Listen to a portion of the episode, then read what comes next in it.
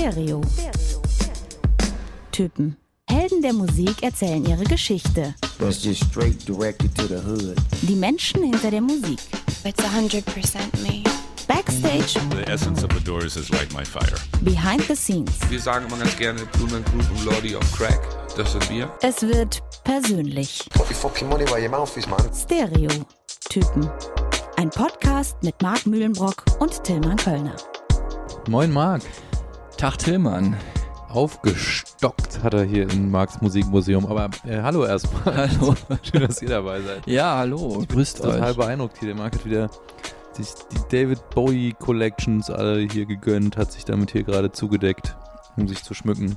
Und was hast du da? Verrücktes? Die Poncia. Ah, geil. Die Songs, die Chris Cornell damals äh, für den Grunge-Film Singles eingespielt hat, wurden jetzt äh, Jahre später auch mal als Sondervinyl, allerdings schon 2017. Die habe ich mir mal gegönnt. Die gibt's dann in drei verschiedenen Ich Versionen. wollte gerade sagen, als ob es eine nicht getan hätte. Es ist doch die gleiche Platte. Ja, aber in drei verschiedenen Farben halt. Ja, gut. Und zwar auch wirklich kostenmäßig äh, was hat sich's gelohnt. Fair enough.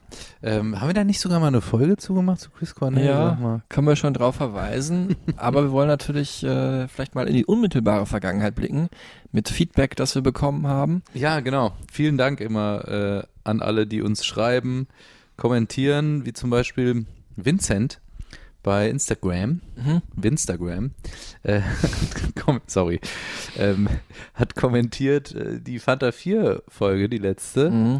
Ein sehr guter Ersatz für das äh, ins nächste Jahr verschobene Konzert in Köln. Boah, das ist ein großes Kompliment. Ja, Hammer. Danke, Vincent. Da bin ich echt stolz, sowas zu sagen. Also, Mega episch. Fullax äh, folgen uns jetzt, Ah ja. die ich erwähnt habe.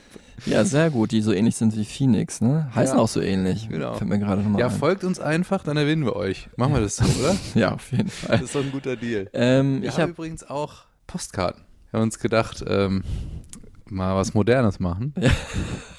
Wer schreibt denn heutzutage noch Briefe und Postkarten, ne? Ja. Wir. Wir jetzt, Wir an blicken auch euch. immer, immer zurück in die Vergangenheit, Retro. Ja, schickt uns eure Adresse bei Instagram oder Facebook ähm, und wir schicken euch eine Postkarte von uns. ich habe Feedback bekommen von meiner Freundin, Negisa. Ach, guck, hast du die auch mal wieder getroffen? Genau. äh, und zwar ist es aber gar nicht so richtig Feedback, sondern äh, so, ein, so eine kleine Anmerkung, denn äh, sie hat mir gesagt, äh, wir erinnern uns an die Strokes-Folge, Mhm. dass du ab einem gewissen Song die Strokes nicht mehr gut fandest. Und das war der Song Juicebox.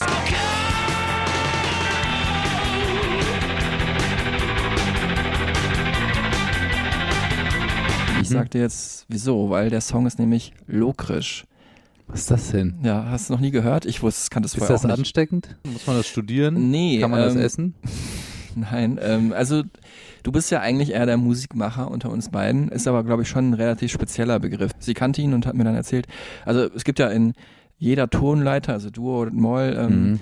gibt's ja Intervalle, ne? Klar, Prime, Sekunde, Terz, Mhm. Quarte und so weiter. Das hat man ja alles im Musikunterricht auch selbst ich mal gelernt. Und die kann man ja definieren in klein, groß, vermindert, Ja. übermäßig und so weiter.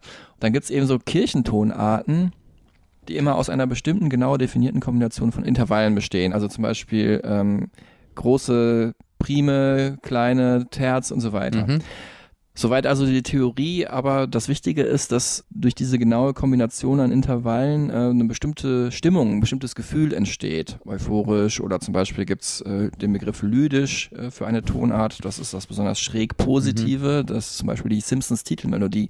Und jetzt kam letzt, genau, und jetzt kam letztens nämlich äh, im Studium bei äh, Gregor Schwellenbach, äh, Musikdozent und auch Analytiker, Shoutout. wir haben ihn schon ein paar Mal hier erwähnt bei Cosmo, äh, dem Radiosender.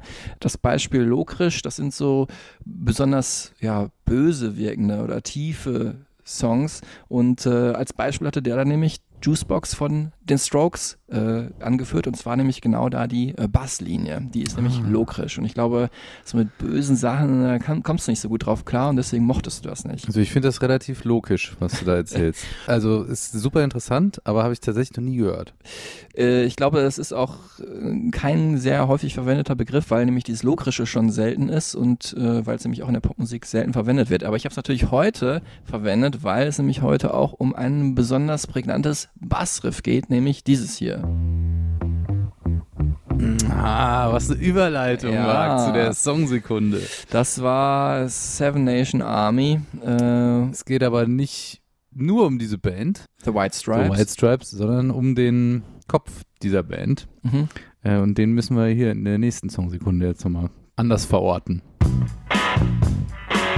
Das war The Rock on Tours, äh, eine der vielen Bands von äh, Jack White, dem Helden unserer heutigen Episode, ist natürlich auch als Solokünstler aktiv. Der Hans Weiß, ne, wie er auf Deutsch heißen würde. Es gibt ja auch wirklich einen deutschen Jack White, ne? so Ja. ein Schlagerproduzent das ist oder wenn man sowas. das googelt, Ja. dann kommt man erstmal auch äh, auf eine ganz andere Fährte eventuell. Und äh, der wird 45 Jahre alt äh, am 9. Juli. Happy Birthday. Man könnte meinen, von dem, was er gemacht hat und erreicht hat, er ist 95. Also was ein Övre, ne? Ja, zwölf Grammys hat er gewonnen. Ich weiß gar nicht, wie viele Alben er gemacht hat, aber Solo, glaube ich, vier. Rock and Tours drei. Kannst du White alle Stripes, Projekte überhaupt aufzählen oder ufert das dann acht oder jetzt hier neun, ja. Dead Weather Mhm. äh, ist natürlich auch noch eine Band von ihm, auch glaube ich drei Alben draußen. Vorher hat er noch in anderen Bands gespielt, also einfach so ein absolut umtriebiger, super spontaner ähm, Workaholic, dem immer wieder neue Sachen einfallen. Und auch einfach ein Gitarrengott. Ja, Also er ist auch in der Liste der besten Gitarristen of all time vom Rolling Stone Magazine ist er auch drin. mhm. Wenn wir ja auch drauf kommen, wie abgefahren das ist, wie wirklich ein Gitarrengenie, wie er halt dieses Instrument bedient einfach Mhm. und sich zu eigen macht, um seine Kunst zu kreieren. Ja, und er ist natürlich der King of Retro, Mhm. also hat Rock'n'Roll und Blues ins neue Jahrtausend gerettet, äh, Bewahrer des Rock'n'Roll auch, kommen wir nachher auch noch zu, wie weit er das macht. Ähm, Aber eben auch nicht nur in so einem, sage ich mal, nischigen Genre, sondern halt auch super mainstreamig mit dem Bond-Song. Mega bekannte ähm, Veröffentlichung von ihm mit Alicia Keys. Mit Adele hat er zusammengearbeitet. Oder aber auch mit Beyoncé auf Lemonade und mit Tyler the Creator auf dem fantastischen Album Igor. Genau, und sehr viel zeitgenössischen Sachen auch. Und äh, das ist nämlich genau sein Ding. Ist, denn ihm ist es wichtig, nicht nur nach hinten zu gucken, sondern auch nach vorne. I think it's good to combine the new and, and what's beautiful with the old and find something, a new direction with them. Find some kind of synthesis at all times. The past can teach you lessons of, oh, that worked and this didn't. You can definitely see what worked and what's happening with the, the cutting edge. The new uh, is very novel, so it's very hard to tell what's going to last. So I sort of have to figure out this bridge between them, I think. Ja, da haben wir ihn schon mal gehört, Jack White. Ähm, in Deutschland natürlich ein wichtiger Indie-Musiker, würde man sagen, aber in den USA wirklich ein absoluter Superstar. Also der ist da wirklich in einer Riege mit den allerersten Popstars. Und es liegt natürlich auch daran, dass die USA auch das Land des Blues und des Mhm. Folkes und des Rock'n'Roll und er hat das irgendwie halt erneuert. Ne? merkt man auch ganz gut an dieser Doku oder diesem Film, den es gibt, wo er mit Jimmy Page von Led Zeppelin und äh, The Edge von U2 Mhm. sich unterhält und austauscht über, über das Gitarrenspiel. Und das ist ja schon bizarr einfach in Mhm. dieser, also dass, dass er in dieser Reihe da auftaucht, das wissen, glaube ich, einfach auch viele Leute gar nicht, die jetzt dann zu Seven Nation Army schon mal mitgegrölt haben, wenn beim Fußball ein Tor gefallen ist. Mhm. Ähm, aber der Sound ist ja generell, ähm, bietet ja sehr viele Zugänge. Ne? Also es ist halt eben nicht einfach nur Rock oder Blues. Ähm, es ist halt ein, ein sehr, sehr besonderer Sound, den er da kreiert, der sehr erdig ist, sehr laut, auch aggressiv, ausdrucksstark und halt aber irgendwie auch immer so abgehangen, beiläufig und lässig. Für mich ist er halt oft so schräg und verzerrt und dreckig auch irgendwie, aber Mhm. Rotzig. trotzdem, ja, rotzig, aber trotzdem irgendwie so glasklar, so, Mhm. ne? Also wie, ja, irgendwie wie, als würde Glas im Dreck liegen, so, ne? Geht, man kann wirklich jede Nuance seines Spiels heraushören, obwohl die Platten ja gerade am Anfang von den White Stripes sehr Lo-Fi produziert war, ne? So Garagenrock Revival war ja so ein Wort, ähm, Das ist ein schönes Bild, was du sagst, ein Glas, was in der Erde liegt. Am Anfang von, von It Might Get Loud, von dieser Doku, ne? Mhm. Da spannt er nämlich ja auch so eine leere Colaflasche auf so ein Holzbrett und Mhm. spannt dann so eine Seite darüber, verbindet das mit einem Verstärker, schlägt es an und es kommt halt so ein krass brachialer, rührender Gitarrensound raus, der Mhm. so super nach Wüste und Garage klingt. Mhm. Und dann sagt er auch einfach so lässig irgendwie sowas wie, wer hat gesagt, dass man eine Gitarre braucht, um einen geilen Sound zu machen. So. Ja, absoluter Autodidakt, das kommt auch noch dazu. Künstler durch und durch. Ja, Ich muss jetzt auch wieder sagen, ist einfach komplett dein Thema, eigentlich. Von der Bedeutung, die der Künstler für uns hat, mhm. ähm, ist es bei dir hier jetzt Jack White deutlich höher an. das stimmt. Wobei viele immer sagen, du bist bestimmt voll der Fan, Marc, weil ich ja schon Mhm. viel Retro-Musik höre, bin ich aber gar nicht so sehr. Bist ich finde den schon cool, ich finde die schon gut auch, aber ist jetzt, da sind viele andere vor ihnen in der Reihe, aber natürlich im Vergleich zu den letzten Folgen, wo wir eher deiner Musik näher gekommen sind, ne, Fanta 4, Phoenix, Cypress Hill vielleicht, geht's jetzt um Retro-Rock. Äh, aber Tilman Kölner kommt natürlich auch viel zu Wort, zum Beispiel hier mit unserer aller Lieblingsrubrik, den Fun Facts. Wo ich mich echt geärgert habe, dass wir Fanta-Facts liegen gelassen haben als Wortspiel beim Ja, dann letzten Mal. Mach doch jetzt mal die Fun Jacks. Nice, Marc. das ist der Spirit. ähm, ja, also Fun Jack 1. Ja. Du wirst das alles wissen, aber Ja. ich mache das ja nicht für dich. Mac White, Mhm. die Schlagzeugerin bei den White Stripes. Genau, Also ist ja ein Duo, Ist ja ne? ein Duo, genau. Und die andere Person bei den White Stripes ist nicht seine Schwester. Mhm. Das, das ist halt immer so, was viele Leute immer äh, dachten und auch bis heute noch denken. Nein, sie haben damit immer kokettiert, haben das aber nie aufgelöst Mhm. und sie waren tatsächlich ein Paar und waren auch verheiratet. Mhm. Also, das Fun Jack 1. Mhm.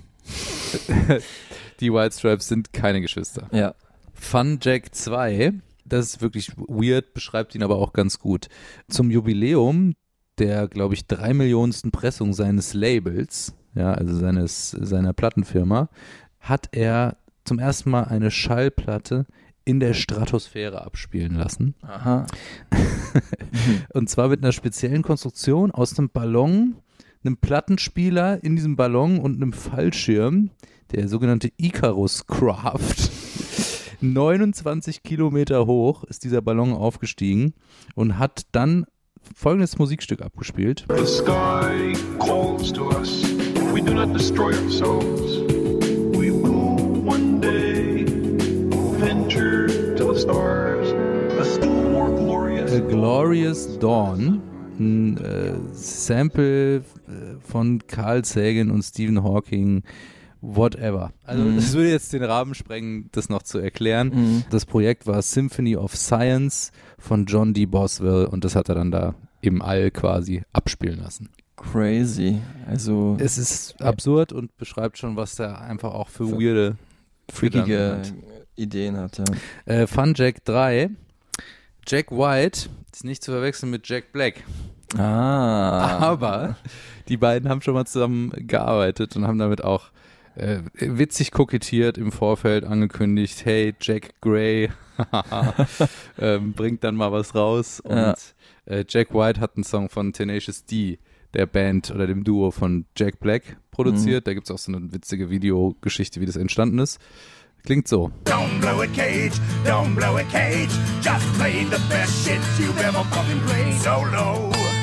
Marc, bist du halbwegs beeindruckt? Ja, oder? doch, das dritte wusste ich zum Beispiel nicht. Äh, echt nicht? Nee, äh, ich bin aber auch, also Jack Black kennen viele auch als Schauspieler, ne? Ja. Ähm, vor allem School of Rock ist er bekannt Genau. geworden, aber auch aus dem Umfeld der Foo Fighters. Ähm, Der kleine, lustige Tausendsasser, der immer rumwuselt Genau. und irgendwie alles kann und immer witzig ist. High Fidelity hat er auch dieses Ding. Sidekick gespielt. Ja, ich mag den, so, so als Sidekick finde ich den lustig. Ich mag halt nicht, wenn so Musik so komödiantisch wird. Ex ich wollte es gerade sagen. Und Das, ist halt wie hier diese, ähm, wie heißen die? Flight of the Concords. Ja. Sowas. Weißt du, das ist, ich finde es cool, dass es das gibt. Ich finde es als Serie auch sehr lustig, Flight of the Concords, aber ich finde halt die, Die, Musik, Musik, dann nicht. Ich würde auch nie auf ein Konzert von Tenacious D gehen und so abfeiern. Das ist auch eine, na, sage sag ich jetzt Ja. nicht, weil vielleicht auch hier Leute zuhören, die das mega geil finden. Ja. Aber ich finde es auch immer sehr speziell, diese Verbindung von Comedy und Musik finde ich schwierig. Wir bleiben bei der ganz bierernsten Musik von Jack White heute mal. Ist die immer so bierernst? Also grundsätzlich erstmal zu dem Typen. Ja. Ist ja ein sehr spezieller Typ. Mhm. Wie hast du ihn erlebt und wann, wo? Ja, erstmal dieses Spezielle oder dieses, äh, ne, steht auch viel über ihn in Büchern, ja, oder in Zeitungen wie Rolling Stone oder in Dokus selber. Er selber sagt halt, es liegt oft an seiner Stimme, dass die immer sehr dominant wäre und sehr prägnant und auch dann so ein bisschen quengelig, sagt er selber, dass Leute ihn vielleicht als ein bisschen schroffer erleben, als er eigentlich ist. Ich muss sagen, er war ein super, super netter, höflicher Typ, super offen. Ich habe ihn interviewt vor ziemlich genau einem Jahr, also es ist mit eines der jüngsten Interviews, ähm, was wir hier nochmal Revue passieren lassen bei Stereotypen. Und zwar hat er mit den Rock and Tours gespielt in der Verti Music Hall in Berlin. Ein absoluter ja, Multiplex-Tempel, total seelenlos, aber die haben das wirklich super geil da gemacht, also vom Sound her fantastisch und es kam trotzdem krasse Atmosphäre auf. Es wurde sogar gepokt, was ich jetzt bei einer Band wie den Rock and Tours nicht gedacht hätte. Im Interview war er auf die Se Sekunde pünktlich. Also sowas ist ne, für uns vielleicht nicht ungewöhnlich, aber im Rock'n'Roll-Business ist es halt total ungewöhnlich. Mhm. Alles läuft da im Backstage-Bereich so ab, wie er es halt geregelt hat. Also Also schon ein Kontrollfreak auch. das auch, ja. Also das natürlich hört sich immer so negativ an. Ich würde Mhm. mich auch als Kontrollfreak bezeichnen, Gucken, aber ob die Aufnahme noch läuft. Ja. Kontrollfreak. ja. Das wäre eigentlich mein Job gewesen. Ja. Aber ja, also von der Farbe ähm, des Sofas, auf dem die sitzen. Äh, Jack White hat ja für seine verschiedenen Bands auch Color Codes, die werden wir nachher auch noch kurz erwähnen. Mhm. Darüber, dass im Backstage-Bereich steht im, auf dem Rider äh, keine Banane rumliegen darf. Weil es zu gelb ist, oder was? Nee, weil das hat sogar logische Gründe, weil irgendein Crewmitglied halt hochgradig allergisch auf Okay. Bananen ist und sie deswegen da keine Gefahr eingehen wollen. Also das ist sogar auch ein Ja. verständlicher Grund. Und ähm, ja, saß halt da mit seinem Bandkollegen Brandon Benson, ähm, der ja eigentlich der Hauptsänger von äh, The Rock on Mhm. Tours ist, ein alter Kumpel von ihm. Und die haben sich, haben da sich Insiderwitze hin und her geschoben und aber mich auch mit einbezogen. Also es war wirklich sehr nett und charmant. Trotzdem ist mir diese ganze Erfahrung auch, hat auch so einen kleinen negativen Touch, weil es nämlich wirklich abseits dessen dieses professionell netten und ähm, wir haben auch ein ganz schönes Foto gemacht da. Ähm, Oh, ich- das habe ich auch noch nicht gesehen. ja, Posten wir dann. Genau. Ähm, Mit seinem Hut und seinen Hosenträgern oder was? nee, das sah eher casual aus. Mhm. Aber es war wirklich, äh, der Tourmanager da führte wirklich Backstage ein sehr strenges Regime. Tourmanager sind eh ein bestimmter Schlag Mensch, ist auch ein wirklich ein, kann auch wirklich ein ganz beschissener Job sein. Müssen sie auch sein, Ja, teilweise. Weil irgendeiner muss halt der General sein, der da die, Mhm. die abgehangene Rock'n'Roll-Crew mal ein bisschen in den Arsch tritt, dass sie am nächsten Morgen auch pünktlich im Bus sind. Ich fand es da ein bisschen übertrieben. Ich habe da Bekanntschaft gemacht mit Lula, so heißt er. Äh, selber so ein bisschen so ein Star, glaube ich, unter den Tourmanagern. Ich muss auch dazu sagen, wir haben da gefilmt. Es war ein Beitrag für Arte Tracks, Mhm. äh, den wir da gemacht haben. Kann ich auch empfehlen, ne? Könnt ihr euch noch anschauen. Arte Tracks, Jack White einfach mal eingeben. Äh, genau, der ist auch im Netz zu sehen. Es wurde aber vom äh, Tourmanagement genau bestimmt, wann wir filmen durften und wann nicht. So, Mhm. Was auch ungewöhnlich ist, weil normalerweise kann man da immer ein bisschen locker rumlaufen und ein paar B-Roll-Bilder drehen, ne? so heißt es ja, also die so Schnittbilder, die man dann so zwischenschneidet. Ich kenne nur Beer Roll. weil es- Ja. Und hast du da Speckschwarte oder was im Bauch? genau, die Beer Roll. Dementsprechend durften wir halt eine ganze Zeit lang nicht filmen und auch natürlich keine Handyfotos machen. Also nicht, dass mir das besonders wichtig wäre, aber ich habe dann in einem unbedarften Moment, wo ich auch wirklich überhaupt nicht dran gedacht habe, mal das Schild The Rock on Tours abfotografieren wollen. Mhm. Einfach für mich selber, nicht, dass ich es posten wollte oder so. Ich fand das irgendwie schön und habe da nicht dran gedacht an diese Vorgabe. Und ähm, ja, im Hintergrund war halt so diese dieser Bühnenaufbau zu sehen und da kam wirklich der Tourmanager angejoggt von hinten und hat mir das Handy aus der Hand geschlagen. Mhm. Also körperliche Tätigkeit. mich. Ich fand es jetzt nicht so schlimm, so körperlich gesehen, aber ich war einfach total geschockt. Also es war total übertrieben. Er hätte ja sagen können, Marc, bitte hier keine Fotos, hatte ich ja gesagt. Ich hatte es einfach in dem Moment vergessen. Aber er war da wirklich äh, ein bisschen Wow. rigide unterwegs. Und das ist das Witzige, ich habe für diesen Beitrag damals auch äh, die Doku äh, über die White Stripes angeschaut. Ähm, kann ich auch sehr empfehlen. Under Great White Northern Lights. Und da gibt es nämlich auch ein Bild, wie irgendwie äh, die Band irgendwo reinmarschieren will und äh, dann nämlich dieser selbe Typ, Lula, einem Paparazzi-Typen oder einem Reporter halt genauso die Kamera so wegschlägt oder wegdrängt, damit die nicht fotografiert werden müssen. Wow. Total übertrieben, total übertrieben. Zur Bio, du hast es gerade schon kurz angedeutet. Jack White, verheiratet gewesen mit Mac White Hm. und von ihr hat er nicht nur fünf schöne Jahre bekommen, sage ich jetzt mal, sondern auch den Nachnamen. Ja, weil eigentlich hieß er ja Jack Anthony Gillis kommt aus einer katholischen Großfamilie, hat neun Geschwister, aber auch schon ganz früh angefangen, äh, Schlagzeug zu lernen. Er hat aber auch mal gesagt, ähm, er auf seine, aufgrund seiner Erziehung, der katholischen Erziehung, wollte er eigentlich mal Priester werden. Ähm, aber dann hatte er irgendwie den Verstärker in seinem Zimmer entdeckt und dann die Freude am Gitarrespielen so mit elf, äh, zwölf dann schon für sich entdeckt Mhm. und angefangen, sich Instrumente so autodidaktisch äh, beizubringen und Mhm. äh, sich da auch schon krass reinzunörden. Äh, kommt aus Detroit, Mhm. Passt irgendwie auch gut so die Stadt, so ein Ja. bisschen so eine heute ja zerfallene Stadt, aber natürlich eine ganz wichtige, also ähm, im Retro-Sinn. Motown. Das ist eine wichtige Stadt, genau. Detroit Rock Sounds auch, ne? Ja. MC5 und so weiter, kommen ganz viele wichtige Musiker her und das lebt ja auch durch irgendwie Jack White wieder auf. Ja, und es hat auch dieses, äh, alles was Detroit irgendwie ist, so dieses leicht verstaubte, abgehangene, aus der Zeit gefallene. Ne? Abgerockte, genau. Ja. Mutter polnisch, Vater schottisch, kanadisch, kann man auch sagen. Und aber eigentlich ist ja interessanter natürlich die Gitarre, ne? Also Mhm. die Musik, also du hast gerade gesagt, er hat angefangen mit den Drums bei den White Stripes, hat sich dann Mac White an die Drums gesetzt, hat das auch alles so autodidaktisch gelernt, so wie halt äh, Jack White halt auch mit der Gitarre. There's lots of, you know, uh, suspended ninth uh, minor chords and stuff that I don't, I just never learned how to play. So I have to, I have to position my fingers to do that, which is hard to do quickly. Uh, and um, so I, I taught myself how to play guitar. So it's, it's all wrong. Everything's, everything's wrong. Ja, alles ist falsch, aber dadurch natürlich ein ganz eigener Style. Jack White ist natürlich auch ein super großes Talent an der Gitarre, keine Frage, aber natürlich auch durch diese eigene Art, das zu lernen, eigene Art, das zu spielen, basierend auf dem Wissen, was er hat, dem musikgeschichtlichen Wissen aus Mhm. Blues, Rock und Soul, hat er wirklich, ja, die Gitarrenmusik ins neue Jahrtausend gerettet. Man sieht es, wie gesagt, du hast es schon zweimal erwähnt, in dieser Doku It Might Get Loud auch. Und dass sein Gitarrenspiel ja schon dann näher dran ist an dem von ähm, Jimmy Page von Led Ja. Zeppelin, weil natürlich bei beiden so der Blues zugrunde Mhm. liegt. Ne? Aber Voll. es ist trotzdem in, in ihrer jeweiligen Eigenart dann doch sehr unterschiedlich. Was ich ganz spannend finde, ist, dass er sich auch eine ganz bestimmte Gitarre dann ausgesucht hat, um äh, diesen White Stripe Sound zu erzeugen. Das ist Mhm. eine, ich glaube, der vollständige Name ist Montgomery Valco Airline. Also Montgomery ist, glaube ich, der Hersteller aus einem Department Store, einfach gar nicht so teuer auch. Okay, das ist wirklich ein Begriff, den ich noch nie gehört habe. So. Sonst hört man immer Gibson Les Paul oder Fender. Stratocaster oder sowas. Und das war ihm halt zu langweilig und er hat diese Gitarre, die ist auch gar nicht so teuer, aus so einem Department Store, ähm, sich mal gekauft.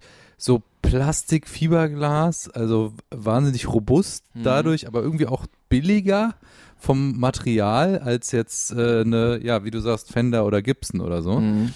Und das sieht man auch geil in dieser Doku. Er zeigt dann seinem Sohn äh, diese Gitarre, legt sie auf den Boden, schließt sie an den Verstärker an und sagt zum Sohn, er soll einfach immer mal so auf die Gitarre so drauf Mhm. treten mit dem Fuß, äh, weil er halt so ein, so ein äh, so ein, so ein Neues halt einfach dann da rauskommt, ne?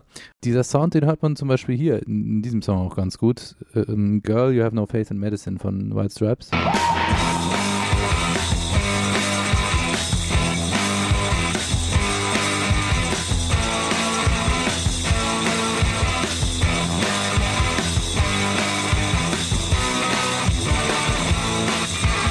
Immer sehr angezerrt, sehr am Anschlag. Genau, über, äh, äh, wie heißt das? Übersteuert. etwas. Übersteuert, genau. Genau. Übersteuerst du gerade mal unsere Aufnahme Ja, hier. wie unsere Aufnahme hier manchmal, wenn ich zu laut rede oder so lachen muss, weil Marc so Genau. lustig ist.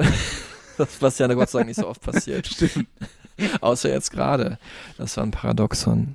Und so hat er halt experimentiert und das war sein Signature-Sound, den er halt kultiviert hat mit dieser Valco Airline-Gitarre, die er da Mhm. jahrelang gespielt hat. Und dann eben, das ist ja auch das Besondere an den White Stripes mit dem Drumspiel von Mac White. Äh, übrigens in dieser Doku sieht man eine ganz schüchterne Frau, zurückhaltend. Er Mhm. redet eigentlich die ganze Zeit fast nur in Interviews, äh, die an den Drums dann so richtig aufdreht. Aber muss sagen, ihr Selfmade Drum-Spiel ist dann nicht so krass ausgefallen oder so gut. Das könnte auch gar nicht sein, weil dann könnte man nicht so einen, so einen kohärenten Sound erschaffen.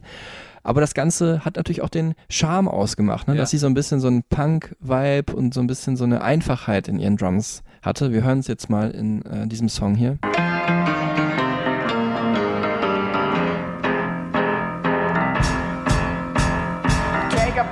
Bones and put them back together. Tell your mother that you're somebody new. Feel the breeze blow and tell 'em, oh, look out, here it comes. Now I can say whatever I feel like to you. Ich hatte es ja immer so ein bisschen genervt, ne? Dieses leicht dilettantische. Ja. Wenn's auch, ich mag das nicht, wenn es dann so untight auch ist. Weißt Mhm. du, ich bin jemand, der halt auch ne, durch den Hip-Hop auch stark geprägt ist von so, von so gebauten Beats, ne? Und wenn es halt irgendwie tight ist und grooved so. Und ich fand halt ganz oft, dass bei den White Stripes nicht grooved, beziehungsweise der Groove in dieser Ästhetik besteht, dass es halt eben auch unperfekt klingt Mhm. und übersteuert und laut und rockig und rotzig und garagig, ne? Mhm. Ja, auch äh, Jack White, der war sich äh, dieser strangen Kombi durchaus bewusst. Ne? Der hätte auch wirklich nicht gedacht, dass er jetzt damit irgendwie in den Popcharts erfolgreich ist. you don't not sure if you really want that because you, you don't really know what's coming next. What does that mean? Everyone's going to build you up and then knock you down the next day. I mean, I was in a very strange band. The White Stripes were a very strange band. It wasn't like uh, what you would expect mainstream people to be interested in. So I thought for sure that meant a couple months from now, no one's going to care about us. And so maybe we should not really latch onto this and, and like this too much because it's probably not going to be here very Right. soon. So um, yeah, it's it makes you it forces you to think about things in a very different light. Ja, dass sie natürlich dann doch erfolgreich waren, einigermaßen, haben wir am Anfang schon gesagt.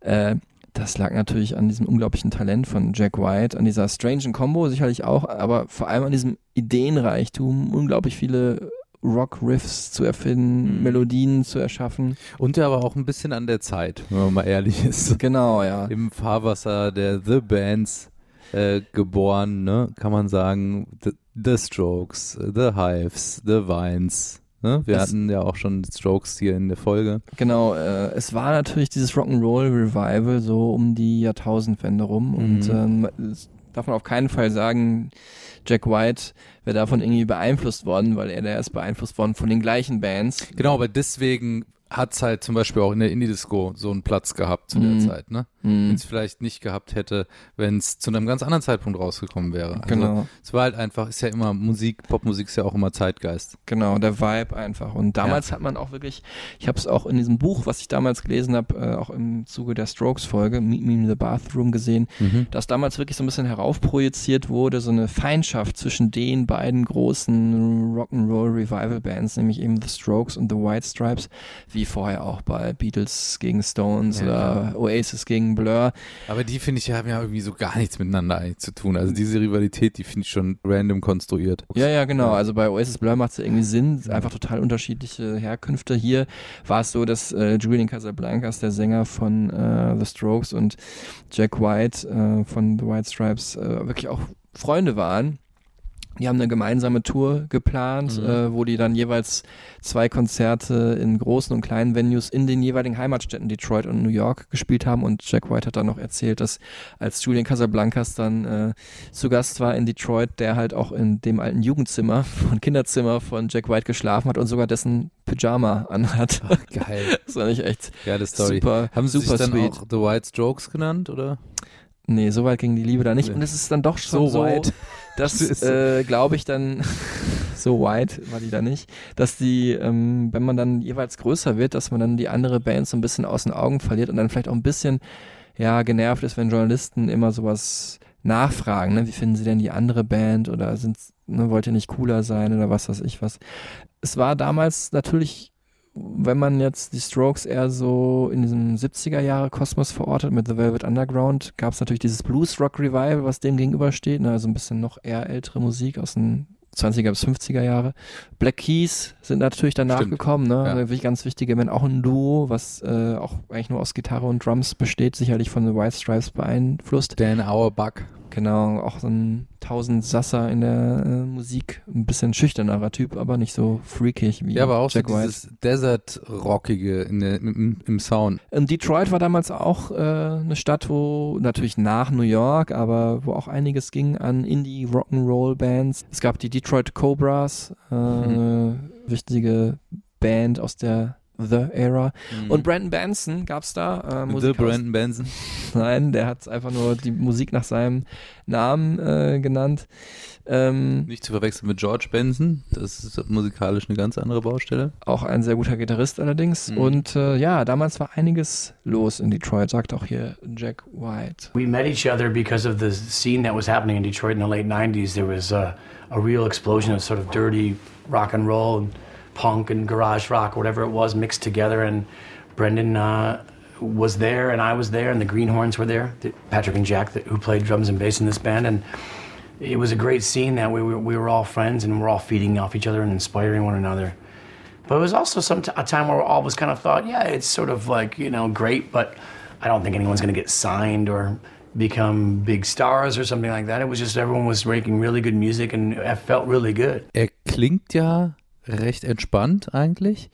Man sagt ja auch, der ist immer so on fire. Er hat ja auch äh, sich zumindest im Internet auch schon sehr wütend geäußert gegenüber Vorwürfen, die ihm gemacht wurden. Er würde Technologie ablehnen und so, so eine Sachen. Da hat er ja mehreren Musikmagazinen, die ihn falsch zitiert haben oder aus dem Kontext gerissen zitiert haben, hat er ja irgendwie lieb formulierte Hassbriefe geschrieben. Mhm. Und er hat auch mal gesagt, heutzutage mit diesem ganzen Social Media kann man ja berühmt werden, indem man jemandem ein Stück Käse an den Kopf wirft. Das hat mir auch sehr gefallen. Say right now, it's very hard to know what you're doing right now in this in this age we live in, with the internet and the mass communication of the globe, and you don't. It's very hard to tell from week to week what pop culture is trying to say to itself, where where music is headed, and what what is relevant to people, and what they're getting out of it, and why. Especially why is the bigger question. Um, before before you can figure out why something is popular, it's already moved on to the next thing uh, two weeks later. So uh, it's, it's, it's, it's, it's, everything is speeded up immensely, a thousand percent. Ich fand jetzt gerade, äh, passte das auch ganz gut, was du gesagt hast zu dem, äh, was er gerade über die Detroit Musikszene gesagt hat. Nämlich interessanterweise hatte eine der größten Bands damals, heute auch überhaupt nicht mehr so bekannt, nicht erwähnt, nämlich The Von Bondies, weil er sich nämlich mit Ach, dem genau, Beef, ne? mit dem Sänger Jason äh, Stolzheimer äh, nicht so gut verstanden hat. Nämlich da hat er genau das gemacht. Also nicht ein Stück Käse ihm an den Kopf geworfen, sondern ich glaube eine Flasche auf den Kopf Ja. zertrümmert oder ihn verprügelt in, in einem Club. gekloppt, Und äh, da war er dann, nämlich einmal in der negativen Klatschpresse Mhm. und ähm, auch ein, eine Sache, glaube ich, die er nicht unbedingt haben muss. Ne? Er möchte dann lieber für seine Musik bekannt werden. Aber er hätte ja auch mit was anderem bekannt werden können. Nämlich mit einem sehr analogen, sehr oldschooligen Handwerk. Ja, genau. Und er war äh, er hat Polsterer. Er war Polsterer. Er hat in einer Polsterei gearbeitet, äh, der Third Man Upholstery. Seine eigene eigentlich. Genau, es war seine eigene äh, Polsterei und interessanterweise heißt ja sein Plattenlabel heute auch noch Third Man Records, also eine totale Stringenz. Finde ich auch krass, wenn du eine Sache zehn Wahnsinn. Jahre später genauso benennst wie, äh, wie, ja, wie damals.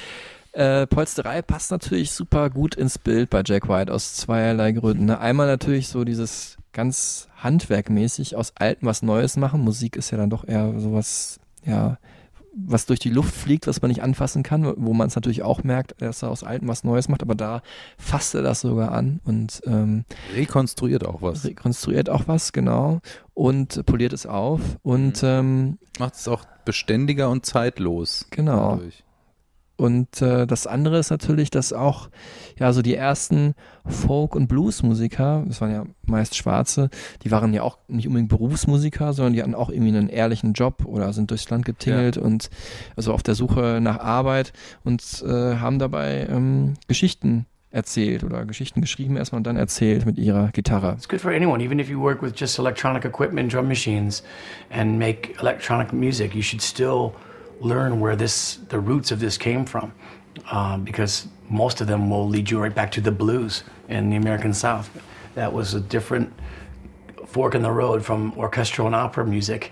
and uh, that led everything to modern popular music. It's, it's, it's pretty incredible. Do you do fantasize about earlier times because it's, it's called golden age thinking, where you can you can see it with 2020 vision. So it doesn't seem it seems very idealistic and romantic.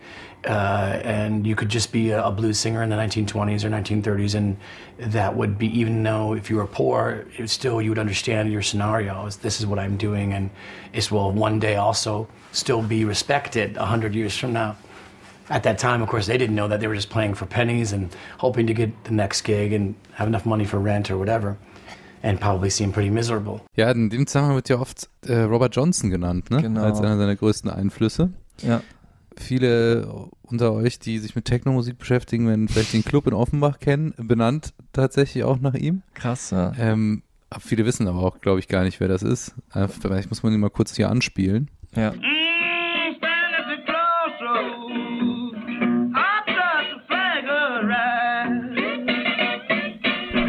Einer der Blues-Musiker überhaupt, ne? Wir haben einen seiner nur 29 Songs, die es gibt, Mhm. gehört, 29 Aufnahmen. Ja, Robert Johnson, wahrscheinlich der erste, das erste Mitglied im Club of 27. Stimmt. Genau 27 auch geworden. 1911 bis 1938. Und ähm, war damals wirklich, also ist heute noch so die Ikone aller Bluesmusiker. Ne? Es ist durchs Land gereist, immer auf der Suche nach Alkohol oder einem Gelegenheitsjob, um sich gerade genug Geld zu verdienen, dass er halt die Frauen aushalten kann, mit denen er zusammen ist oder ähm, Musikalischer Vagabund. genau, musikalisch aktiv zu werden und dann sich ein Instrument zu leisten. Ähm, es gibt eine super schöne Doku, bei Netflix kann man die gucken, Devil at the Crossroads. Mhm. Ähm, ihm wurde nämlich auch mal nachgesagt, dass, weil er sich innerhalb von wenigen Monaten so stark verbessert hat auf der Gitarre und ähm, eigentlich, ja, die Blaupause geliefert hat für das, was nachher Rock'n'Roll wurde, äh, nämlich dieses zweistimmige Spiel, ne? dass man Mhm. irgendwie mit, dass er ne, mit seinen Riesenfingern ähm, eigentlich das, was heute gang und gäbe ist, nämlich erzeugt hat, das, das Gefühl zu erzeugen, dass da irgendwie mehrere Gitarren gleichzeitig spielen.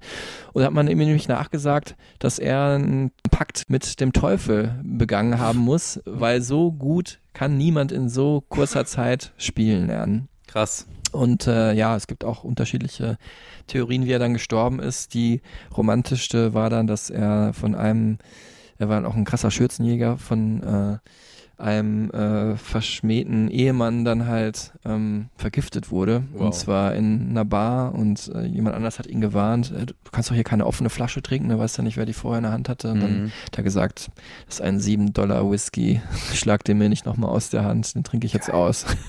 ja, das sind die Legenden. Das sind die Legenden. Äh, aber wir packen auf jeden Fall auch mal ein, zwei Songs von ihm in die Stereotypen Supertunes zu diesem Genau, Folge, damit ja. ihr euch das auch mal reinziehen könnt. Neben ganz viel Jack White Output von The White Stripes über Rock and Tours, über äh, The Dead Weather, alles Bands, über die wir gleich auch noch kurz sprechen werden. Ja, Jack White, der hätte gerne irgendwie gelebt, auch in dieser Mitte des 20. Jahrhunderts, mh, im goldenen Zeitalter, wir haben es Mhm. gerade gehört, Golden Age Thinking des umherreisenden Folk- und Bluesmusikers. Aber er denkt natürlich auch progressiv. Also es ist jetzt nicht nur so, dass er in dieser Zeit verhaftet ist und das nicht irgendwie auch für die Nachwelt gut erhalten will, in einem, in einem perfekten Sound. Mhm. Wir haben über den Zeitgeist gesprochen und äh, ganz besonders, einen ganz besonderen Anteil an diesem Indie-Zeitgeist hatten die White Stripes da mit ihrem Album, äh, ihrem dritten Album White Blood Cells. Und da Mhm. haben wir jetzt mal hier diesen, auch für die White Stripes wiederum ungewöhnlichen Song Hotel Yorba. Ein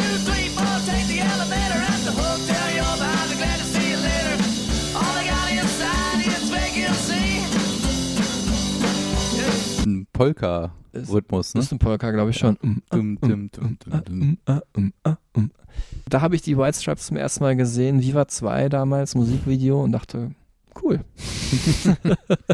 und ja, Jack White natürlich eigentlich ähm, Möbelpolsterer und ungefähr um die Zeit, vielleicht war es auch schon ein bisschen vorher, so genau habe ich das jetzt nicht verortet, äh, kam halt der Moment, wo er sich dann entscheiden musste zwischen der Möbelpolsterei und dem Musikmachen. Wie so viele andere Künstler auch vor ihm. Ganz normale Entscheidung. Bleibe ich Möbelpolsterer oder werde ich Rockstar? I remember there was a moment where I had my upholstery shop where I was working on furniture, and the White Stripes were starting to pick up and play more shows. And I had a guitar I had brought with me to the upholstery shop, And that was a mistake because I kept, you know, I'll be working and I would sit down and I would pick the guitar up and start playing, writing something.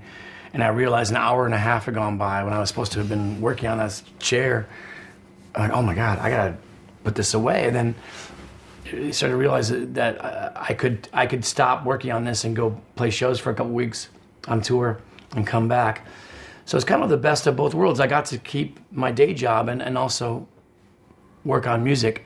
But I at all times thought it was only a temporary thing or would be a thing I did on weekends for my rest of my life. So it's all a surprise to me.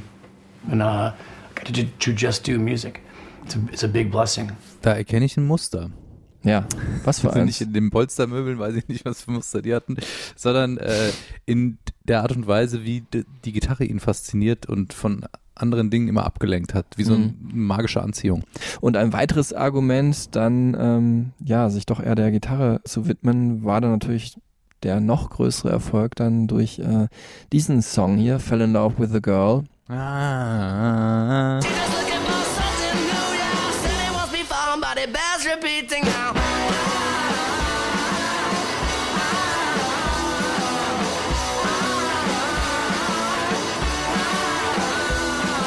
ist natürlich so ein bisschen Ironie des Schicksals einerseits, denn äh, Jack White und Mac White ähm, waren äh, zu dem Zeitpunkt schon kein Liebespaar mehr, sondern nur noch garagenrockende Bandkollegen.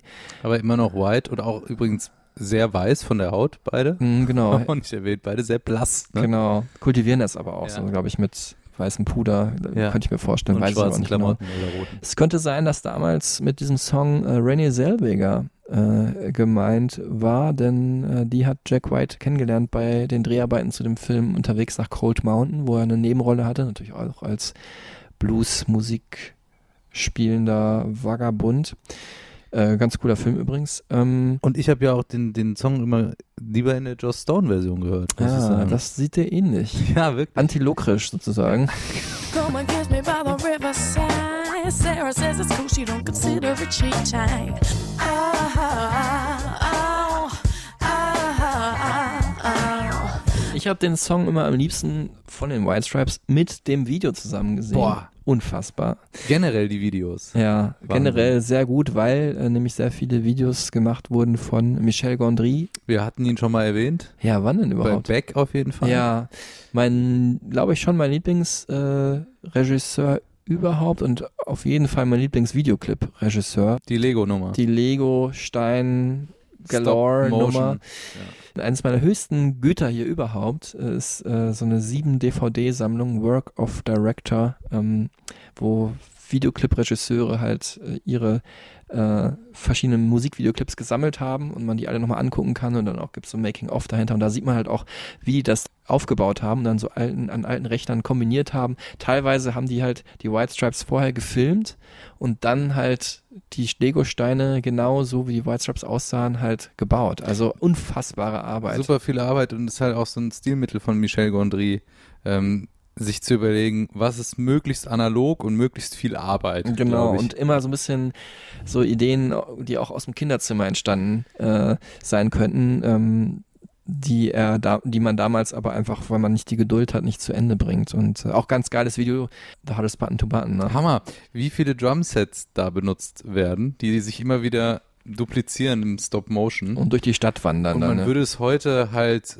CGI-mäßig irgendwie in einer Greenbox machen oder so oder die halt digital einblenden. Und Michel Gondry hat gesagt, nein, wir brauchen irgendwie 35 Drumkits oder wie viele es waren und hat die immer wieder hingestellt und Wahnsinn. Ja, damals äh, die White Stripes der Inbegriff der Coolness. Ähm, dann ging es aber noch so ein bisschen darüber hinaus sogar. Ne? Ja, gut. da muss man wirklich sagen, wer kennt es nicht? Ne? Ein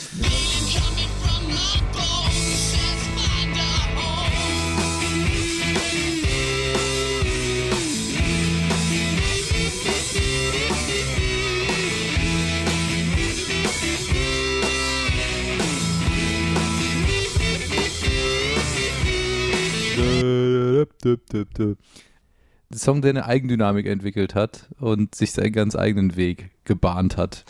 Bleiben wir nochmal erstmal beim Song selber. Mhm. Ähm, Man denkt ja, wir hatten es vorhin schon erwähnt, es klingt wie ein Bass. Genau, und das Ne? war ja auch mal so diese ironische Geschichte, dass die Band, die ohne Bassspieler auskommt, also eine der bekanntesten Bands damals unserer Jetztzeit, ähm, die auf einen Bassspieler verzichtet, nur aus Gitarre und Drums und Vocals besteht, dann ihren größten Hit hat mit einem Bassriff. Aber es hört sich halt nur so an wie ein Bassriff, sagen Musikexperten äh, und Dozenten.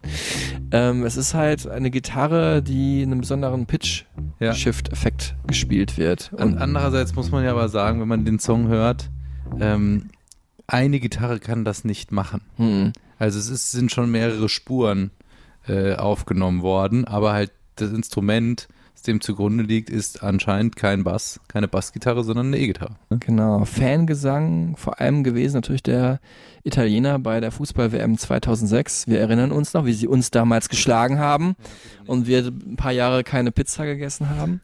Ähm, kam aber eigentlich, weiß nicht, ob du es weißt, auch vom äh, aus Belgien. Ja, Vom Club stimmt. Brügge, KV. Und die haben nämlich im Jahr davor im UEFA Cup mir, äh, zufälligerweise zwei Spiele gehabt gegen italienische Mannschaften. Einmal den AC Mailand und äh, dann den AS Rom. Und ähm, der AS Rom hat halt den Fangesang äh, der äh, Fans vom FC Brügge mit nach Hause genommen und da auch im, äh, also im Auswärtsspiel gehört, im Heimspiel dann nachgesungen und dann auch weiter in Spielen der italienischen Liga. Weiter. Ich muss echt aufpassen, was ich sage, ja. Mittlerweile ist der Song einfach ja aber auch überall. Genau. Gerade im Sport. Now it's not just soccer and football, it's Baseball, American, hockey. yeah, baseball, hockey, basketball in America, American football. It- It's every sport. It's wonderful. It's absolutely wonderful. I love the fact that they don't know, most of them probably don't know where that melody came from. You know, it's, it's just become, which means it's become folk music, which is the highest compliment you can have as a songwriter. Mm. Is a song of yours is turned into folk music. Yeah, So what? what I don't know. I'd actually confused why people often think I hate this. That I think this is some big insult to me. I, that's actually quite shocking to me that people don't understand as a songwriter. That would be the, the best thing that could ever happen to you. Ja, er sagt's da. Folk Music. Ne? Das Größte ist, wenn ein Song Mhm. zum Volkslied wird. Und damit ist es halt Kulturgut. Und das aber eben kulturübergreifend oder nationenübergreifend. Ne? Fast 700 Millionen Streams mittlerweile bei Spotify. Ich glaube, das ist die höchste Zahl, die wir hier genannt haben, oder? Ja. Kann das sein? Aber irgendwie auch logisch, dass es für jemanden wie Jack White die größte Ehre ist. Ne? Jemand, der halt so vom Volksgesang, wenn man jetzt mal Folkmusik übersetzen will, kommt und dann einen Song liefert, der dahin auch zurückwandert. Stimmt, ja. Ne? Hm, fand ich schon beeindruckend. Kriege ich jetzt auch gerade Gänsehaut, muss ich sagen. Dafür gab es ja dann auch einen Grammy, ne? Mhm, Aber genau. das ist ja wahrscheinlich ihm weniger wert als dieser Fakt, dass dieser Song eben so eine, so eine Größe selbst zu so einer Institution geworden ist eigentlich, ne? Genau. Und äh, das war so der Höhepunkt der White Stripes. Und äh, Ist ja auch nicht toppbar. Nee, ist auch völlig klar. Ist ja auch, der Song ist ja erst Jahre später so groß geworden. Es war schon so ein bisschen absehbar, dass diese, diese ja, simpel geniale Idee der White Stripes es nicht ewig anhalten würde. Ja, Ne? und dann hörst du halt auch auf, wenn es am schönsten ist, ne? Genau. No, there really wasn't a moment. It was just a feeling, you know, after a minute. And I think what was good about it was that it wasn't. We've been very proud of the fact that we never had to be told uh, what to do or, or be led down a path of you guys have to do this thing that you don't want to do. We're very lucky we didn't have to do that. Make three albums just to pay the rent or whatever. Uh, we got to stop when we wanted to stop. So that was great. It felt positive that way. Ja, und auch nach dem zweiten Ende aber, also nach dem Ende der Ehe Mhm. mit Meg White, als auch jetzt nach dem Ende der Band, blieben die beiden dann doch Freunde. Also im übertragenen Sinne steht die White Stripes Polster Garnitur Hm. perfekt restauriert in der Ecke, Mhm. für alle Zeiten archiviert. Und jetzt wird neues Polster aufgerissen und restauriert sozusagen. Mhm. Neues Bandprojekt oder Fokus auf The Raconteurs. Find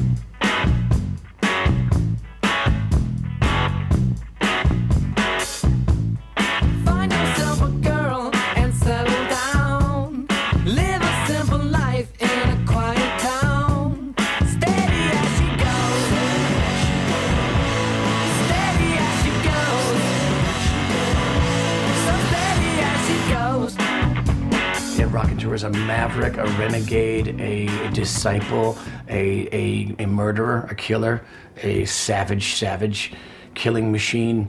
Um, so, yes, a cowboy.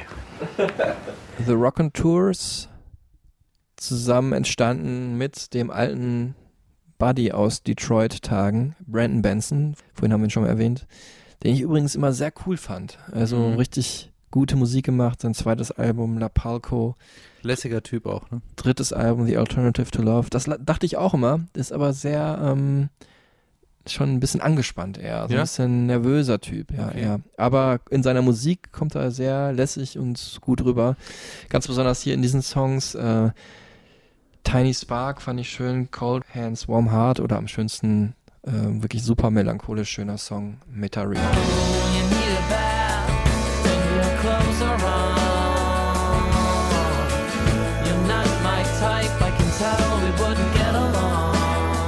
Was Britiges, oder? Auf jeden Fall. Äh, Brandon Benson hat äh, den Beatles-Aspekt, finde ich, in die Musik von Jack White gebracht, der ja sonst eher von US-amerikanischen Bluesmusikern geprägt war.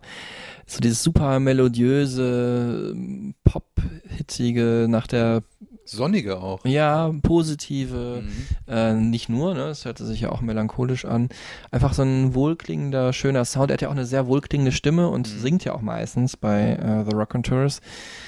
Ähm, und äh, ich finde auch die Songs sind immer, ja, sehr fresh, so nach vorne produziert von The Rock and Tours. Ne? Es- I was going to make a solo record, and I thought we should tell people the White Stripes aren't happening anymore because if we thought, oh, we won't, we won't say it, we'll just let it sort of disappear. But I thought we better say it because I'm going to spend my whole time working on the solo records, and people are going to keep asking, well, why don't you just make a White Stripes record? Why are you doing this? You know, like, uh, so it was one way to just close the door so people would just stop bothering me about that, stop wondering about that, and would be able to embrace this idea of. It's the same thing when we started the Rack and Tours, the Waste Tours were still happening. So people said, "Oh, what is it? It's must, oh, it's a side project. That must mean you guys aren't very serious about it." Which I thought we said as a band, we said we should make a new a second album immediately because it'll tell people, show people that we really not mean we really mean it. It's not a side project.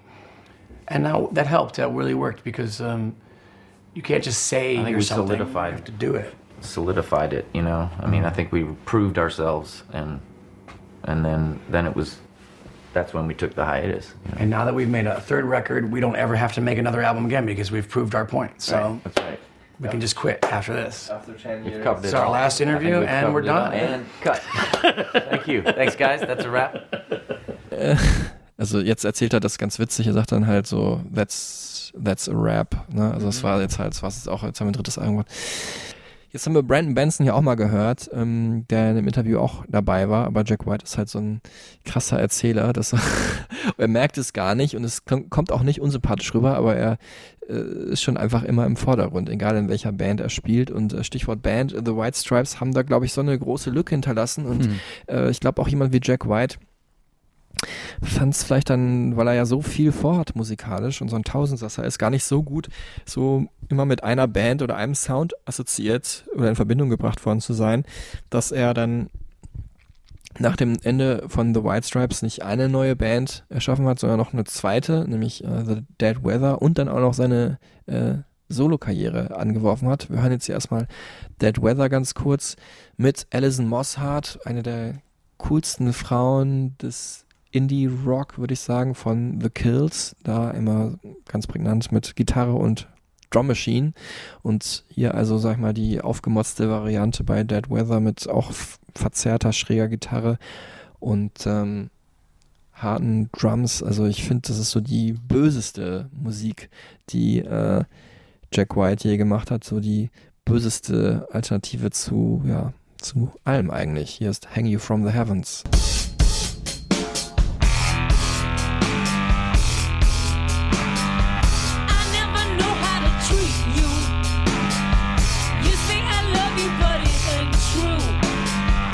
Aber auch da diese prägnanten Licks, ne? Diese Mhm. Gitarrenlicks, die einprägsamen, angezerrten. Um das alles auseinanderzuhalten, hat sich Jack White dann auch so einen Color Code überlegt. Ja. Ich wäre da auch durcheinander gekommen. Ist das jetzt ein White Stripe Song, Dead Weather? Was ist jetzt nochmal? Du, äh, ich kann das schon musikalisch, finde ich schon unterschiedlich, aber du siehst ja auch hier, so wie ich meine Bücher auch nach Farben sortiert habe, äh, das hilft immer so ein bisschen dabei, äh, sich zu, im Kopf dran zu erinnern, wo man steht und sich zu orientieren. Nein, ich übertreibe natürlich. Das ist einfach ein, ein witziger Gimmick. Die White Stripes in der Pommes-Ästhetik. Pommes-Schrank in der Rot-Weiß. Rot-Weiß. Ähm, dann die Rock'n'Tours waren eher so olivgrün-braun, also Mhm. grün vor allem. Dann The Dead Weather, gelb und schwarz. Und äh, alle seine Soloalben haben immer was Bläuliches, also von diesen hellblauen 16 Saltines und so weiter, Mhm. äh, bis hin zu dem relativ dunklen Blau seines letzten Albums. it's just an easy thing for me throughout the years. For for me, I thought I, I I watched a documentary about counterfeiting one time years ago and saw some of the European money, how that each denomination had a different color, a different size, uh, shape to it. So even a blind person could feel that they had a twenty dollar bill in their hand, or a person. Um, you know, like American currency is all the same size, all the same color. So you had to look at the number in the corner is the only thing really differentiating it. So it was nice to so immediately know what you have in your hand. You have a ten dollar bill in your hand. It's blue or it's red. You you ha- you know exactly what you have in your hand. So I just thought I would apply that to the things that I do and the things that we do at Third Man Records. A green series uh, was a, you know, a spoken word record, and a blue series was something that had been produced by me, and whatever it was. So see, I knew you uh, was started with the White Stripes because this band. I want you to know when you have a White Stripes record in your hand, it's very easy to tell. That's uh, Color coding. Ja, und wo, wo wir gerade hier bei Soloalben sind, ähm, super erfolgreich, ne? Seine Soloalben. Mhm. Vor allem aber ähm, mega bekannt dieser Song hier.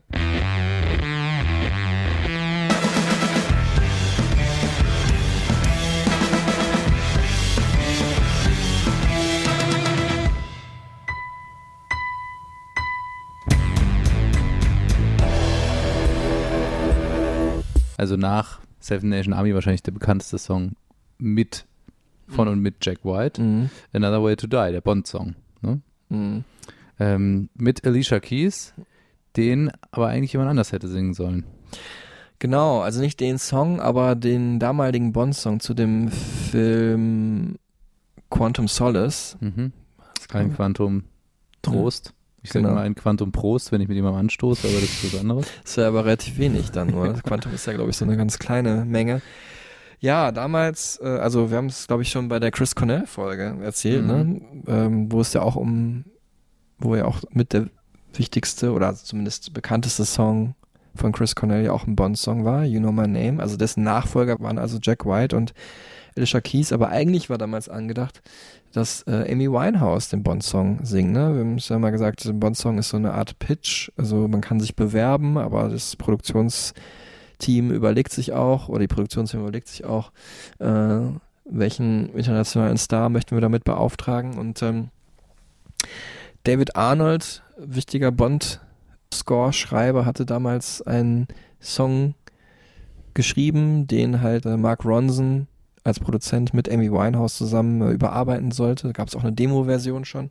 Aber ja, wir wissen alle, Amy Winehouse damals nicht in der besten Verfassung. Wir reden hier von so Ende der Nullerjahre war das. Dann hat man halt händeringend nach einem vergleichbar guten Song gesucht oder ja, vor allem, ich meine, das passt natürlich ins Profil von Jack White, jemand, der super spontan, super gut arbeiten konnte und irgendwie was Bond-mäßiges hinkriegen konnte und hat sich dem Projekt also gewidmet und er sagte auch, das war der Vorteil, das ist ja schon eine relativ ungewöhnliche, harte äh, Nummer, ne, für Bond, findest du auch? Ja, also ich finde, das, das Geile daran ist ja, dass er sich selbst da nicht vergessen hat in der Produktion, Ja. sondern halt einfach irgendwie schon seinen Style durchgezogen hat. Ja, und natürlich auch, ähm, ich meine, die beiden Instrumente, die man mit genau den Musikern assoziiert. Und es gibt, glaube ich, kaum Musiker, die so sehr für ihr Instrument stehen wie Jack White für seine Gitarre und Alicia Keys. Ich meine, sie ist nach den Tasten benannt. Ja. Äh, für ähm, das Klavier. Ja. Im Übrigen spielt sie es gar nicht auf der Aufnahme. Das ist auch noch so ein Fun Fact.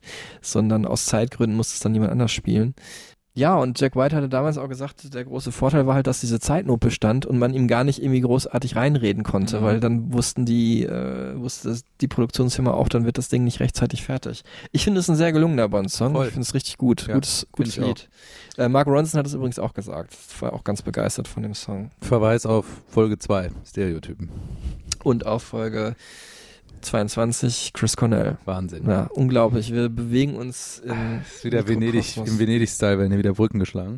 ähm, Rialto. so, ich merke, dass es wahnsinnig viel zu erzählen gibt zu Mhm. diesem Typen. Schon, gab es schon, ja. Wir haben noch gar nicht erwähnt, also sein Label haben wir schon mal kurz erwähnt, ne? aber Mhm. dass es halt nicht nur ein Label ist, sondern was da alles dranhängt, ähm, muss man jetzt wirklich auch mal erwähnen. Also er ist ja ein super Vinyl-Nerd, Mhm. hat unter anderem ein Presswerk gekauft in Detroit und in Nashville, ähm, wo er dann ja seine Wahlheimat eigentlich gefunden hat, ne? Mhm. auch mit seinem Label Third Man Records, Mhm. ähm, um ja dieses Medium Vinyl zu konservieren. Also es ist super ungewöhnlich. Also es gibt ja schon einige Musiker, die so ihr eigenes Label haben, einfach weil die Spaß dran haben, auch Künstler zu fördern, äh, die sie mögen. Und ähm, aber Jack White ist wirklich noch einen Schritt weiter gegangen macht wirklich alles in Eigenregie, muss also jetzt sich niemanden suchen, der seine Platten presst und ist wirklich auch ein wichtiger äh, Platten, ein, also es ist auch ein sehr wichtiges Plattenpresswerk oder zwei sind es ja sogar in den USA. Also Mhm. gibt auch, ja auch gar nicht mehr so viele. Genau, es gab ja mal ne, diese Eins diesen- ist abgebrannt. diese große Phobie aller Vinylsammler, dass, äh, dass es bald nicht mehr genug Plattenpresswerke gibt, um die Nachfrage nach Platten zu befriedigen. Wir wissen ja alle, seit ein paar Jahren gibt es diesen Plattenboom, weil halt viele Leute einfach auf die Ästhetik, auch auf den Klang oder natürlich auf die ähm, Nostalgie von Platten stehen. Und äh, Jack White produziert da unter anderem auch für andere Labels, also richtig auch ähm, größere äh, Indie-Labels oder ich meine sogar auch Major-Labels äh, übernehmen die Aufträge, die dann da im Plattenpresswerk halt ähm, gepresst werden.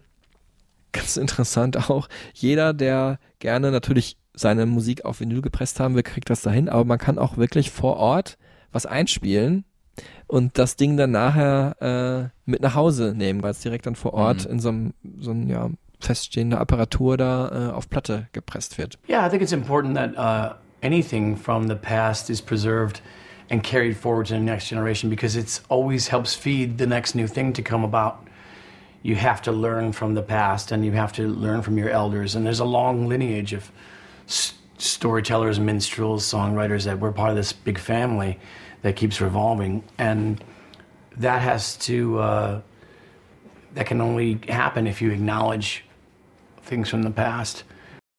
Übrigens auch alles in äh, stringentem äh, Schwarz und Gelb dargehalten. Ich habe sogar so einen alten, also Jack White ist da auch einfach König der Selbstvermarktung. Es hört sich immer so blöd an, das Wort, aber die haben einfach coole Ideen. Ich habe so einen Polaroid-Film, den ich aber natürlich nie benutzt, weil er so selten und so rar ist, der dann gelb-schwarze Fotos macht oder halt so ähm, schwarz-weiß Fotos mit so einem Gelbstich. Das habe ich mir damals mal gekauft. im Geil. Plattenladen hier um die Ecke. Und Marc kriegt jetzt ganz funkelnde Augen, wenn ich davon rede. Es werden da auch ganz besondere Platten hergestellt oder wurden ganz besondere Platten hergestellt. Äh, und zwar die mit den meisten Easter Eggs. Ja, die Lazaretto Ultra LP, also vom zweiten Album von Jack White. Easter Eggs sind ja so Sachen wie So versteckte Sachen auf dem genau. Zum Beispiel äh, ein Hidden Track nach dem letzten Song oder kleine grafische Botschaften im Booklet. Ne? Ist ja auch so ein Begriff, glaube ich, eigentlich aus dem Computerspielbereich, wo man, wenn man irgendeinen bestimmten Weg geht bei einem Jump'n'Run-Spiel oder so, Irgendwas sich eine, findet. was Ja. ganz besondere, sich eine ganz besondere neue Welt eröffnet. Ja, und da hat Jack White gesagt, äh, wir machen jetzt eine Platte, wo die meisten Easter Eggs aller Zeiten drauf sind. Und zwar unter anderem, ich lese mal kurz vor, weil ich weiß es auch nicht auswendig. Seite A spielt man von innen nach außen ab, das heißt, der Tonarm setzt in der Mitte an. Am Ende jeder Seite gibt es einen unendlichen Groove, also eine Dauerschleife. Die LP hat auch auf jeder Seite einen Hidden Track. Das Wort Hidden Track kommt hier so eine besondere Bedeutung, denn die Songs sind unter dem Labelaufdruck, also unter dem Papier versteckt. Und dadurch raschelt das ja so, das ist aber beabsichtigt, damit es sich halt auch ein bisschen altmodisch anhört. Dann ähm, muss man diesen Teil aber in anderer Geschwindigkeit abspielen als den Rest der Platte. Äh, der läuft auf 78. Ähm, Wahrscheinlich. Nicht auf, nicht auf 33. Der erste Song auf Seite 2 hat zwei verschiedene Intros, je nachdem, wo man ansetzt, kann man einmal ein Akustikgitarren-Intro oder ein E-Gitarren-Intro hören. Wenn man jetzt denkt, okay, das mehr geht eigentlich nicht, das krasseste, was ich auch je, glaube ich, gehört habe bei so einer Vinylplatte ist, da ist ein Hologramm drauf. Also wenn man das so mit so einem bestimmten Licht, also einem bestimmten Winkel, kannst du auch einfach dein iPhone-Licht nehmen, anleuchtet, dann sieht das so aus, als würde da so ein Engel fliegen auf der Platte. Wie hier früher bei Star Wars, Prinzessin Leia oder so sieht das dann aus. Warum hast du die Platte nicht? Habe ich. Und die, das Geilste ist, der wollte. Wo ist die? Die ist hier einfach in meiner Sammlung und das Geilste ist, der wollte die jetzt nicht irgendwie als super Sonder-Special-Edition für 150 Euro verkaufen, sondern das sollte die ganz normale Platte sein. Kannst du kaufen für 20 Euro. Wirklich? Ja. Unfassbar, ne? Alter. Super gut. Wow. Und äh, du weißt, ich nörde hier gerade richtig ab, aber die drei Sachen will ich dir noch kurz erzählen. Ähm, und wo wir gerade bei, äh, wo du gerade gedacht hast, die Platte muss ja jetzt irgendwie 200 Euro kosten. Es geht gleich auch um eine richtig teure Platte, denn ähm, Jack White ist auch ein richtiger Platten- und Memorabilia-Sammler natürlich jemand, der so nostalgisch und so an Retro-Sachen hängt. Ähm, er hat zum Beispiel den Führerschein von James Brown mal ersteigert. Er hat den äh, Inhaftierungsbericht des äh, bekannten Bluesmusikers Led Belly äh, ersteigert und äh, er hat die drittteuerste Platte der Welt ersteigert. Wir alle wissen ja, die teuerste Platte der Welt, Wu-Tang. Die zweiteuerste, das äh, White Album der Beatles von Ringo Starr und die drittteuerste ist die erste Aufnahme von Elvis Presley äh, hat er ersteigert für 300.000 Dollar. You know that Elvis's very first record was a a big important thing to preserve and it came up for auction and I, I, just felt like I had to take part in that and, and, and help to preserve it and we it was great because we were able to digitally uh, remaster it and cut it from the original acetate and and actually reproduce that acetate for people to buy on record store day a couple of years ago so that felt like a really it's a very strange thing to be a part of. It's a very dangerous thing to hold on to. You feel like you don't want to drop and break it. You know, I've actually had uh, people wow. ask people if they want to hold it who don't, who refuse yeah. to hold it. Elvis Presley hat er ja mal gespielt, sogar in einem kurzen Gastauftritt in Walk Hard. Stimmt, er hat auch eh eine, auch eine schauspielerische Karriere. Genau. Gar nicht erwähnt. Doch vorhin schon ganz kurz bei unterwegs nach Cold. Jim Jarmusch in Coffee and Cigarettes. Ja, da spielt er aber mehr sich selber. Ja, ne, genau, aber sagen. trotzdem. Ja, das ist natürlich ein wichtiger Indie-Film auch ähm, der Nullerjahre. Ja, stimmt. Da taucht er auch manchmal auf. Ist auch ein sehr prägnanter, hat einen sehr prägnanten Kopf. Character, eben, ne? ja. ja. Und ähm, das andere ist, was ich gerade schön war, was er auch erzählt hat, er kauft sich dann so eine alte Platte nicht, um die zu Hause irgendwie wegzusperren in Safe, sondern er, wir haben es gehört, er hat die dann reproduziert, hat also das, ja, wie heißt es auf Deutsch? Acetate hat er gehabt, ne? also die praktisch die Vorlage, um sie zu pressen, mhm. hat er ersteigert und daraus dann äh, die Platte reproduziert bei Third Man Records und die dann auch weiterverkauft. Und ähm, das finde ich irgendwie ein schöner Gedanke, passt ja auch zu seiner Musik, kann man sagen. Ja, er ist einfach ein analoger Visionär in der digitalen Welt, der Dinge immer wieder aufgreift ihnen neuen Glanz verleiht ne? Mhm. und sie damit irgendwie äh, in ein zeitloses Gewand packt und für die Zukunft rüstet. Dass sie, dass sie für immer bestehen bleiben. It is definitely my uh, viewpoint on that. I'm, I'm always trying to do something new. If it's not just for myself, but for other people.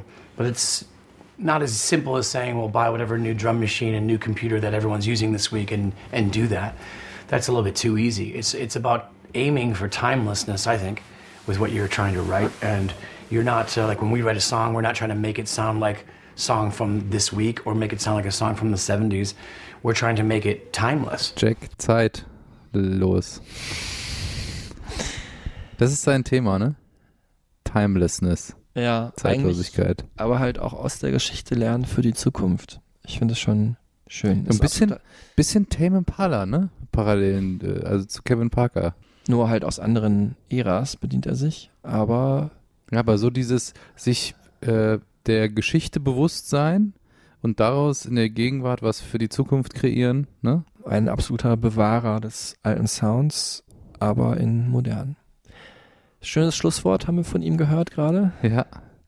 Äh, ich hoffe, es hat euch auch gefallen. Also mich hat es auf jeden Fall mehr reingezogen in diese Welt. Wenn ihr nochmal reinhören wollt, die Stereotypen Supertunes mit Favorites von mir, muss ich sagen. Ich suche sie wahrscheinlich, stelle sie wahrscheinlich diesmal zusammen. Ja, wir haben schon einige gehört. Girl, You Have No Faith in Medicine finde ich großartig. Oder ähm, Ich finde ja Lazaretto auch toll. ja, Ja. das äh, Solostück. Äh, 16 Saltines fand ich auch Mhm. immer richtig cool. Aber natürlich auch Seven Nation Army mit dabei oder Fell in Love with a Girl. Ja, das war's. Vielen Dank fürs Zuhören mal wieder und äh, meldet euch bei uns gerne. Das hat auch der Frido gemacht. Gemeinsamer Bekannter, gemeinsamer Freund. Der hat sich äh, nämlich auch gleichzeitig, neben dem er uns gelobt hat, auch gleichzeitig gewünscht, dass wir doch mal eine Folge zu The Streets machen könnten. Oi, oi, oi. Genau, und äh, wahrscheinlich wird dieser Wunsch in Erfüllung gehen. Äh, das sage ich deswegen so, weil ich habe ein Interview mit The Streets letztens gemacht, in diesen Tagen natürlich oft über ja, Skype oder Zoom. Und ich habe schon die, die Idee für den Namen, Ja, für den Titel. willst du sagen oder willst du... The Skinner takes it all. Nicht schlecht, nicht schlecht. So. Ja, nicht schlecht. Ja, ich muss allerdings sagen, ich habe die Audio-File noch nicht zugeschickt bekommen. Ähm, das heißt, es könnte sein, dass die irgendwo verschütt gegangen ist. Aber ich bin da guter Hoffnung. Und dann geht es in der nächsten Folge um The Streets. Wenn nicht, dann seid euch sicher, wenn wir ein anderes cooles Thema haben. Bis dahin, vielen Dank fürs Zuhören und macht's gut. Bleibt gesund, passt auf euch auf. Tschüss zusammen.